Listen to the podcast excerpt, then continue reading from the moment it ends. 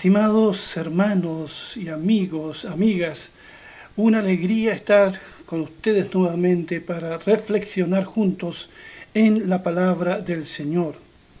Quiero compartir un tema que he titulado Vida antes de la muerte. Vivir antes de morir. Una de las preguntas más importantes que podemos hacernos es, ¿hay vida antes de la muerte? ¿O al menos una mejor calidad de vida que la que hemos estado viviendo? ¿Puedo llamar vida a la que he vivido hasta aquí? No son pocas las personas que le tienen más miedo a enfrentar la vida que la muerte, porque la vida se ha tornado algo difícil de enfrentar con todas sus exigencias y complejidades. Como decíamos hace unas semanas atrás, muchas personas tienen todo lo necesario para vivir tranquilamente si pensamos solo en lo económico. El problema es que ya no tienen ganas de vivir. Se le atribuye a Víctor Hugo la frase, morir no es nada, lo terrible es no vivir. ¿Hay vida antes de la muerte? Por muchos años invertí la pregunta, ¿hay vida después de la muerte? Pero hoy pregunto, ¿hay vida antes de la muerte? La historia de Lázaro nos ofrece la respuesta. Hemos estado hablando del capítulo 11 de Juan estas semanas. Y allí se nos dice que Jesús llega finalmente a Betania cuando Lázaro estaba ya sepultado. Marta le sale al encuentro. Estaba un poco resentida y triste. Jesús no había llegado a tiempo. Aún así, Marta sabía que su hermano resucitará en la resurrección del día postrero. Y se produce un diálogo interesante entre Cristo y Marta. Leo en Juan 11, 23 al 27. Jesús le dijo, tu hermano resucitará. Marta le dijo, yo sé que resucitará en la resurrección, en el día final. Jesús le dijo, yo soy la resurrección y la vida. El que cree en mí, aunque esté muerto, vivirá. Y todo aquel que vive y cree en mí, no morirá eternamente. ¿Crees esto? Le dijo, sí, Señor. Yo he creído que tú eres el Cristo, el Hijo de Dios, que has venido al mundo. Amigos, amigas, hermanos y hermanas, son realmente sorprendentes las declaraciones de Jesús aquí. Jesús no está hablando solamente de una resurrección en términos escatológicos. Está hablando de tener vida antes de la muerte. Estas palabras son para quienes se sienten muertos en vida, para aquellos que se sienten espiritualmente muertos que se sienten separados de Dios. Yo soy, dice Jesús, la resurrección y la vida. El que cree en mí, aunque esté muerto, vivirá.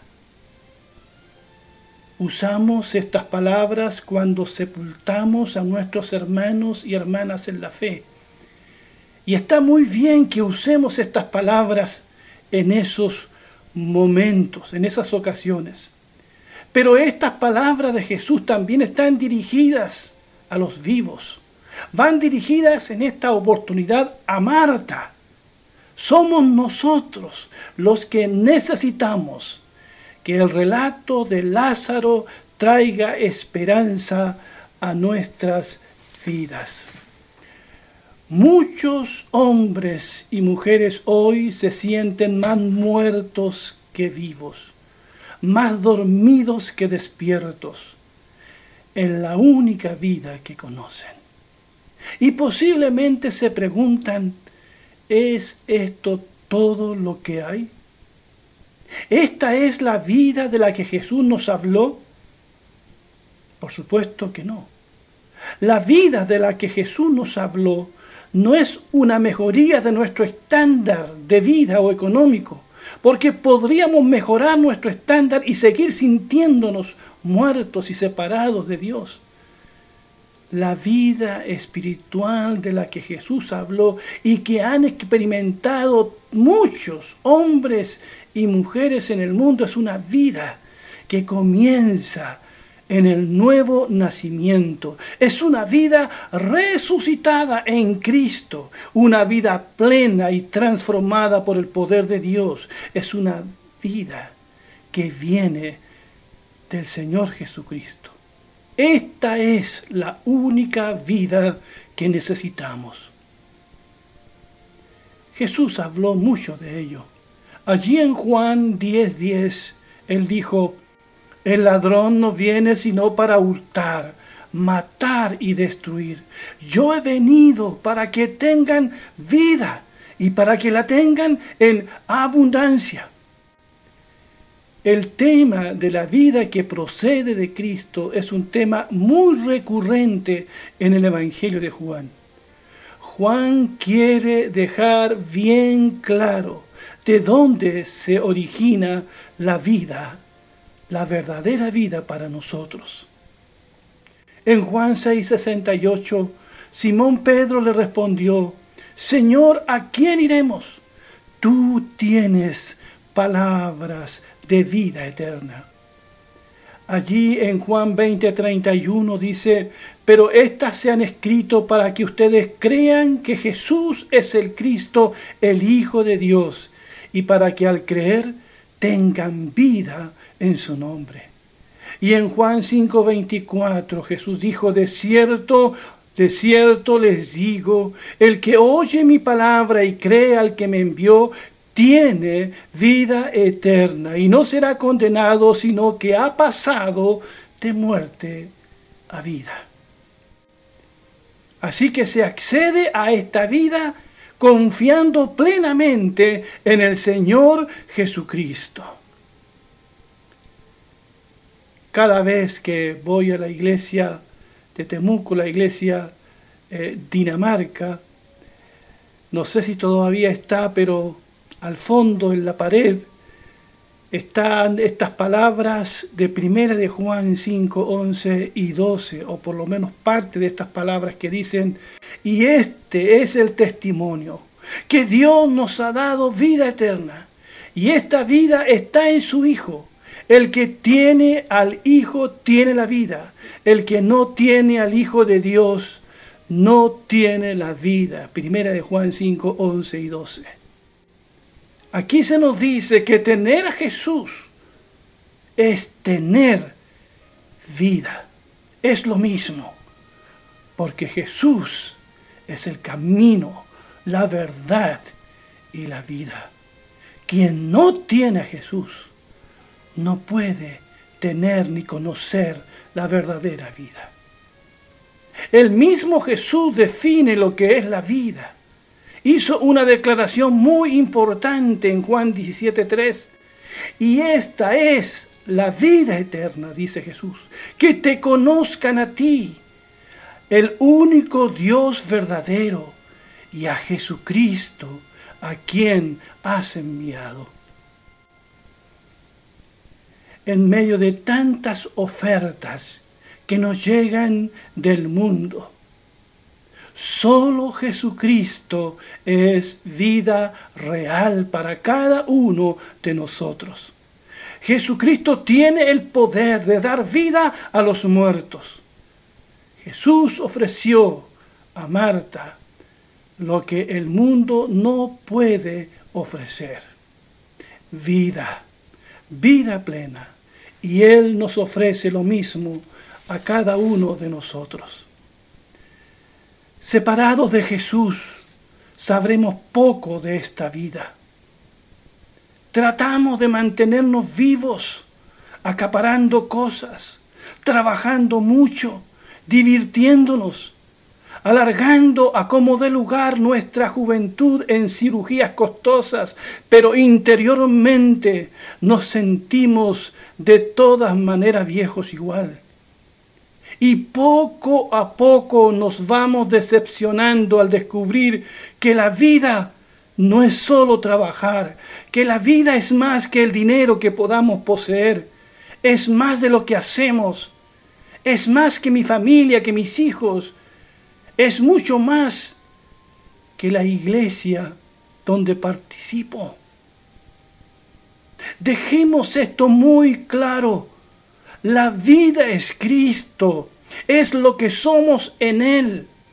La vida fluye de Cristo. Es una vida plena, vida abundante como Él mismo la definió.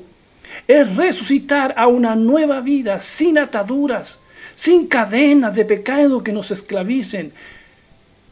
La vida es conocer al Señor, es tener comunión con Él. Se parece a un río que fluye y no se detiene.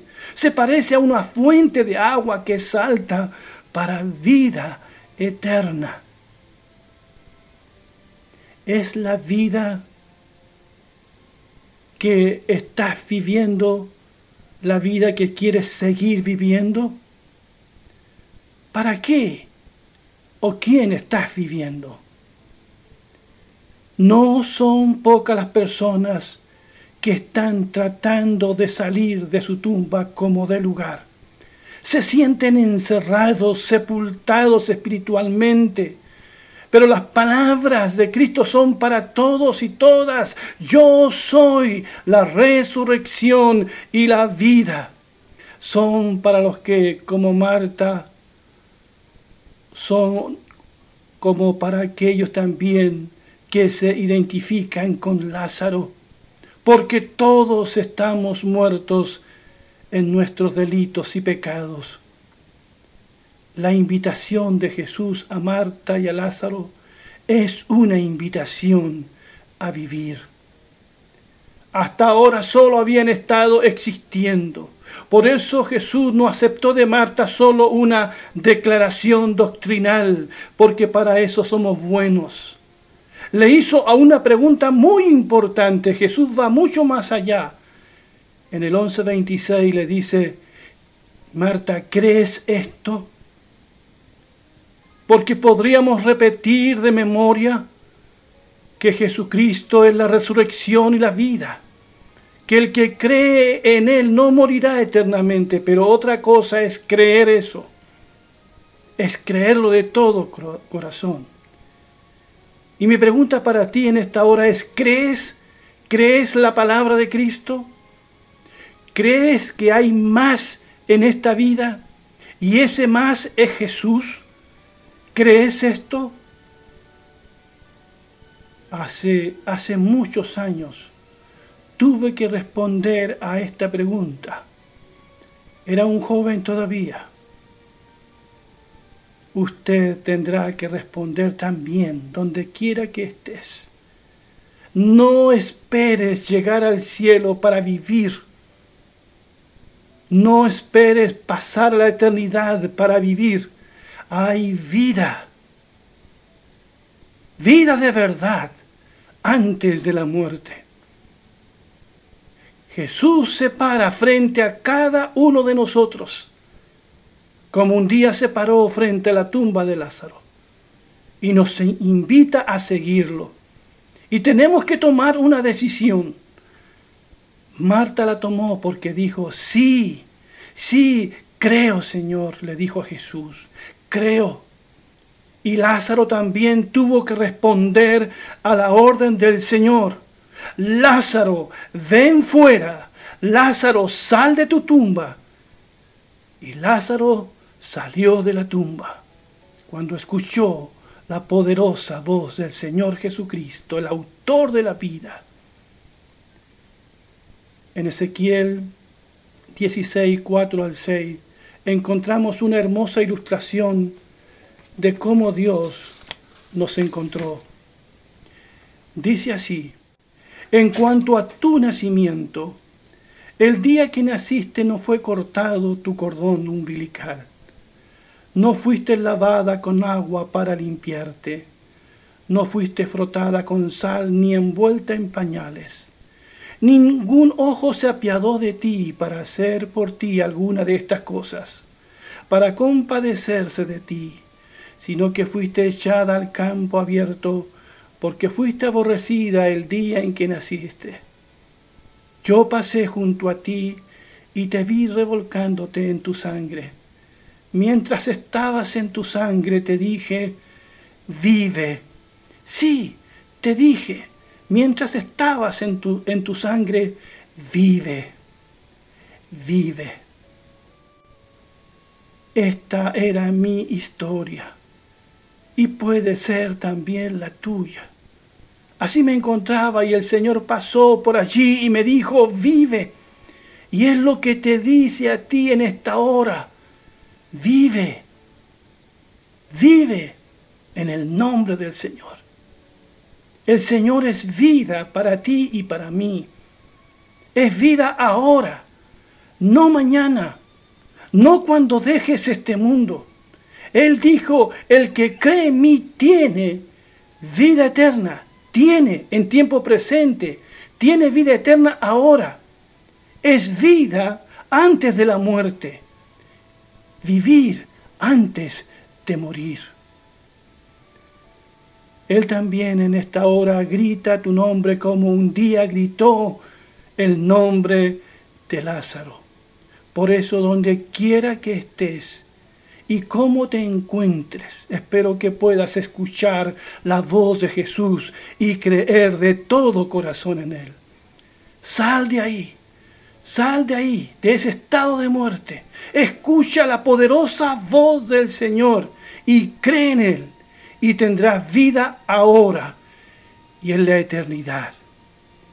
Y de tu interior, como dijo Jesús, si crees en Él, correrán ríos de agua viva. Amén. Que así sea. Que esa sea una experiencia real en tu vida. Que Dios les bendiga. Amén.